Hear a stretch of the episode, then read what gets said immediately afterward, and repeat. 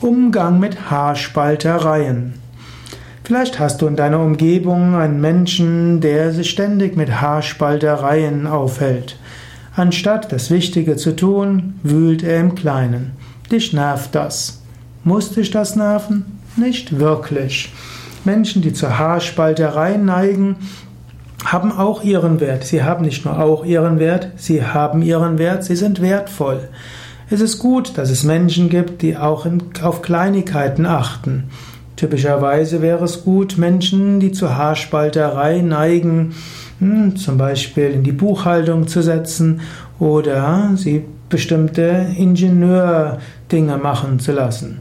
Ich kenne zum Beispiel jemanden, der ist ein großer Haarspalter und er hat sich auf Software-Testen spezialisiert. Er sieht natürlich auch das große Ganze, aber er sucht auch in den Krümeln. Und so entdeckt er die Fehler, bevor die Fehler bei Kunden landen. Also Haarspalter haben ihren Vorteil. Natürlich, wenn du darunter leidest, hm, dass jemand dir ständig alles Mögliche vorwirft, dann ist das auch so. Du kannst auch vorher genau fragen, was erwarten sie von mir? Oder im Team genau ausmachen, wer macht was bis wann, was sollte ich bis wann machen. Und dann auch die Qualitätsanspruch vorher klären, realistische Termine setzen. Vielleicht bist du Anhänger des Pareto-Prinzips. In einer Ausprägung besagt es, in 80% der Fälle reicht eine Genauigkeit von 80% aus und die erreicht man in 20% der Zeit.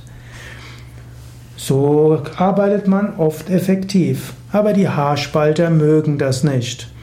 Und so ist es gut, dass du vielleicht in den Dingen tätig bist, wo keine große Genauigkeit erforderlich ist, und diejenigen, die Haarspalter sind, sollen dann eben die 20% machen, die auch wichtig sind und wo 100%ige oder 95%ige Genauigkeit erforderlich ist.